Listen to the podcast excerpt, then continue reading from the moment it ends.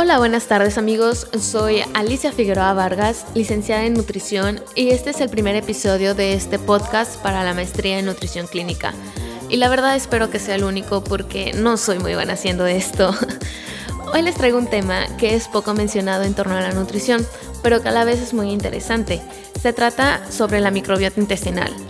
¿Ustedes ya habían escuchado algo sobre esto?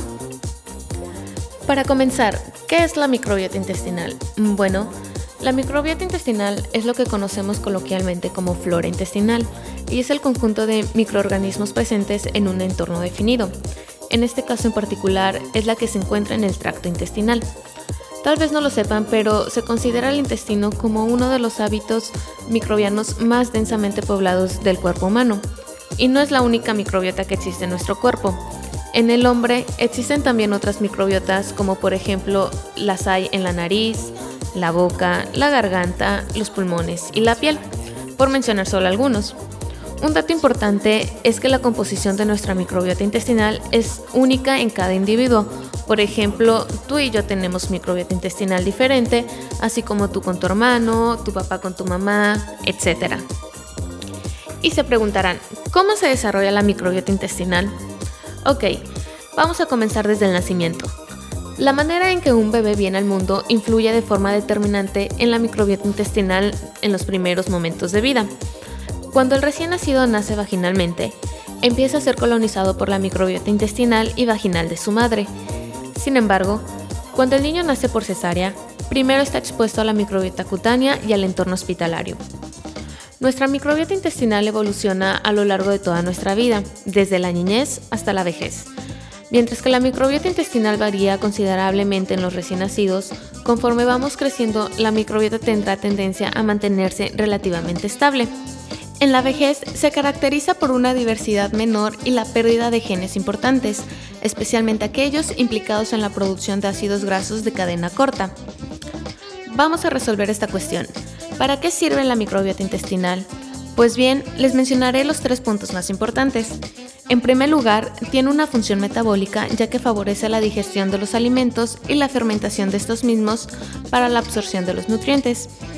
Permite la digestión de ciertos alimentos como las fibras alimentarias que el hombre no puede digerir. Cuando la microbiota intestinal descompone estas fibras alimentarias, produce moléculas importantes, como por ejemplo los ácidos grasos de cadena corta, cuyos beneficios van más allá del intestino. También facilita la absorción de minerales como el hierro, magnesio y calcio. De igual manera, sintetiza ciertas vitaminas esenciales como la vitamina K y el folato, que es la vitamina B9, al igual que los aminoácidos, es decir, las moléculas que componen las proteínas. En segundo punto, funciona como barrera al defender contra microbios, toxinas, etc. Enseña al sistema inmunitario a distinguir entre amigos y enemigos. Esta produce un moco protector para el enterocito, que son las células del intestino.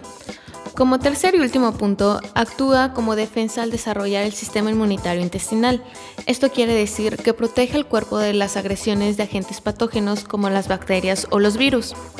Y entonces, ¿cómo puedo mantener mi microbiota intestinal sana? Ciertos factores externos pueden tener un impacto en nuestra microbiota intestinal, si bien algunos son difíciles de controlar, como la genética, modo de nacimiento, geografía, edad, etc.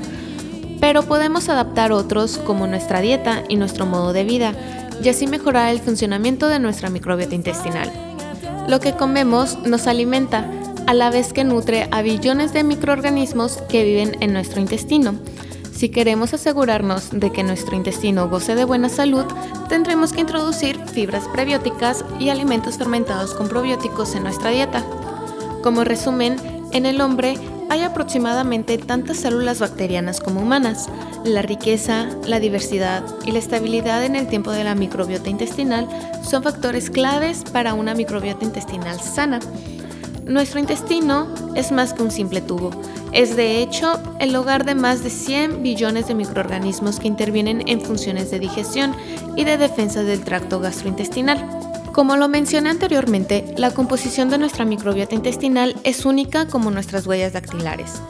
Con esto, llegamos al fin de este podcast esperando que les aporte algo positivo acerca de la microbiota intestinal. Que tengan un buen día y hasta pronto.